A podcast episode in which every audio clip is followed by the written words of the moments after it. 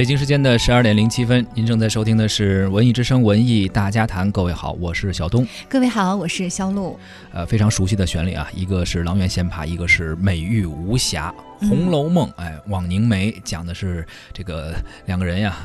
呃，相爱又最后有着很种种种的遗憾吧，这样的一个非常经典的四大名著中的。一部啊，也应该算是四大名著之首了。对，那《红楼梦》其实作为这个四大名著之首，就像小东刚才说哈，它被翻拍的次数其实也是最多的。你看我们现在听到的这个音乐，它其实就是当年呃八七版电视剧的这样的一个主题曲。那截止到二零一六年呢，《红楼梦》被改编的影视剧的次数啊，竟然是多达二十多次。除此之外呢，还有像动画片啊、影视啊、戏曲等等等等。总的算起来哈，你可能不会想到，它竟然比《西游记》翻拍。拍的次数都还要多，是八七年开始，今年正好是二零一七年，恰恰是八七版《红楼梦》播出的三十周年啊。曾经贾宝玉的扮演者欧阳奋强，呃，邀请曾经的《红楼梦》的演员啊，想要举办一场纪念活动，希望当年剧组的人员都可以在大观园里。重新相聚，以纪念这部经典的电视剧。对，除了这次的纪念活动之外呢，还将有一场音乐会会在北京人民大会堂举行，邀请当年《红楼梦》的作曲者和演唱者。那被邀请的名单呢，也已经公布出来了，包括八七版电视剧《红楼梦》当中很多歌曲的演唱者陈丽，有王熙凤的扮演者邓婕，薛宝钗的扮演者张丽等等。是，但是呢，欧阳奋强也表示说，为了这次重聚，他已经筹备了十几。几年了，但是因为需求的资金啊比较多，所以采取了一个众筹的方式来募集这次活动的经费。对，呃，但是呢。呃，这个众筹众筹啊，一个人最少是一百三十八，最高是五千块钱。很多网友或者当时的这个观众都觉得呃有点高了啊，觉得消费不起。呃，去年啊，我们还有印象，呃，有一场音乐会是《西游记》的作曲许镜清先生，他曾经就众筹了一个音乐会，在人民大会堂成功举办了。呃，有人也表示说，《红楼梦》音乐会是不是有点跟风的嫌疑啊？呃，这个活动也是引发了很多人的热议。没错，可以说是既有情怀哈，也有一些质疑。嗯。那在我们今天的热点大家谈里呢，我们就来聊一聊八七版电视剧《红楼梦》纪念活动和音乐会的众筹，你是怎么看的？也欢迎你发来你的留言。发来留言还有机会获得我们赠出的电影票啊！我们这次有一个包场请您看电影的活动。五月十五号啊，五月二十一号，本周日十三点的时候，我们有一百个名额，请您看美国哥伦比亚影业出品的 IMAX 3D 等多格式的灾难惊悚影片。异星觉醒讲的是一个外星生物变身太空恶魔，肆虐人类空间站的这样一个故事啊。如果您在五月二十一号本周日的十三点有空，呃，想来看的话，想去万达国际影城北京怀房店观看这部电影的话，可以发送姓名加上电话加上异星觉醒这四个字到文艺之声的微信公众号抢票报名。对，那除了这个电影票的这个抢票之外呢，我们还会送出呃五月十九号，也就是星期五，在北京音乐厅的一。一场飞舞巴西杨雪飞吉他独奏音乐会的音乐会的门票，呃，杨雪飞呢是我国非常著名的一位在国际上享有声望的古典这个吉他大师哈。可以说呢，巴西音乐呢也一直是他特别想通过吉他所表现出来的。是。那如果你对这个古典音乐对杨雪飞感兴趣的话呢，也同样可以用呃姓名加电话加上飞舞巴西对这样的方式呢，呃，到文艺之声微信公众号报名抢票。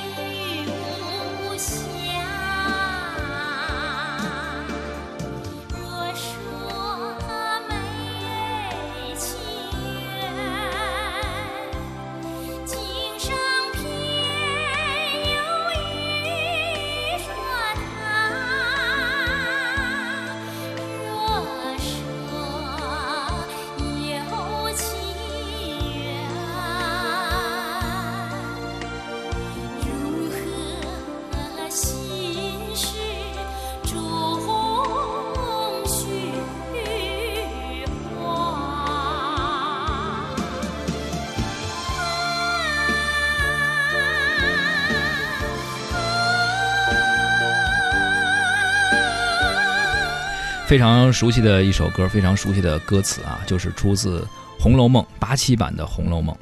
嗯，八七年啊，现在是三十一七年，对。想想八八零后、八五后，真的，我八七年出生的人我们办公室这些很多就是呃八七年出生的年轻同志同事，他们嗯曾经就在我面前说我有多年轻。嗯我，现在特别高兴的恭喜你们，你们也三十岁了。八七年都已经八呃都已经三十岁了，嗯可不是嘛？所以说，《红楼梦》这次要举办的活动也是三十周年的纪念活动啊。在今年的三月三号，这个三十周年纪念活动的众筹就在网站上正式上线了。嗯呃，在已经由呃某演出公司提供前期费用的情况下来展开众筹，预计目标是一百万。啊、本来以为是一呼百应，嗯可是最开始的时候，实际的参与者却是寥寥无几。哎。那么一直到四月中旬呢，欧阳奋强就在自己的个人公众号当中发表了一篇文章了，题目是“聚首不是一场秀，是要和你一起随歌入梦”，并且呢，也在文章的这个末尾附上了众筹的链接。哎，这次比较意外哈，是文章发布的当天呢，就达到了五十八万元，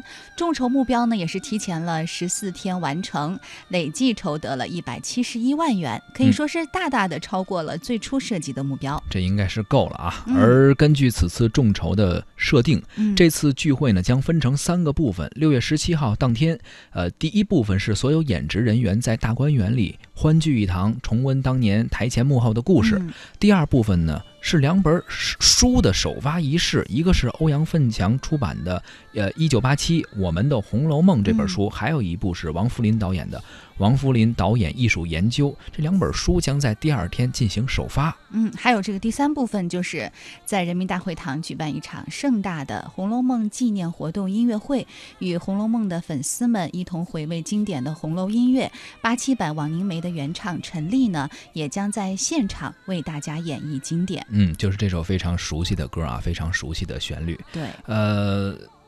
为什么说除了纪念会还要办一次音乐会？明明就是说你们三十年了，大家聚在一块儿聚一聚就可以了，怎么嗯还要办一场音乐会？嗯当时这个欧阳奋奋强啊，在接受媒体采访的时候也表示说，他和团队进行了初步的估算，说嗯如果只举行剧组人员的大聚会，呃，单单是场地费和一百个多人的交通啊、食宿啊这些接待的开销，就是不小的数目。而且因为他这个没有什么商业点吧，嗯对于赞助商来说也没有什么利可图，所以没有人愿意接手。嗯，欧阳奋强说了，那么在这种情况之下呢，举办音乐会可以算是一个折中的方法哈。他说，音乐会呢就可以有门票的演出收入，我们会用音乐会的收入来填补纪念聚会的开支，这样对赞助商来说呢也有商业价值可循。但是，一旦涉及到要做大型的演出，而且还要有一定的规格和级别，他就发现啊。好像这个费用又 上去了，对，原来说一百万就够了，大家聚一聚。嗯，但是现在呢，要是想办演出的话，你就得牵扯到场地费啊、舞美、舞美灯光啊、音响啊，包括你要请乐团，对，对包括可能还会有录像、转播等等这些技术设备的租赁的费用，嗯包括人员的劳务，嗯这数字就上来了。粗略一算，他当时统计的是应该得有三百五十万元，所以嗯之前筹到那一百七十多万，哎，连一半儿都不到。哎，对，所以你会怎么样去看待这个八七版《红楼梦》三十三十周年这个纪念活动的众筹呢？嗯，也欢迎你参与到我们节目的讨论啊，发来你的想法到我们的文艺之声微信公众号。是嗯关于这个众筹这件事儿啊，其实一直是众说纷纭。呃，嗯无论是说卖情怀也好，还是卖概念也好啊，比如说有网友叫好家伙，他说了，嗯呃，八七版《红楼梦》对于红楼的普及。贡献很大啊！嗯如果不能利用这个契机做一些有益的工作，而仅仅是消费旧有的名呃这个名声吧，煽情怀旧就太遗憾了。所以他觉得可能是支持这件事去办，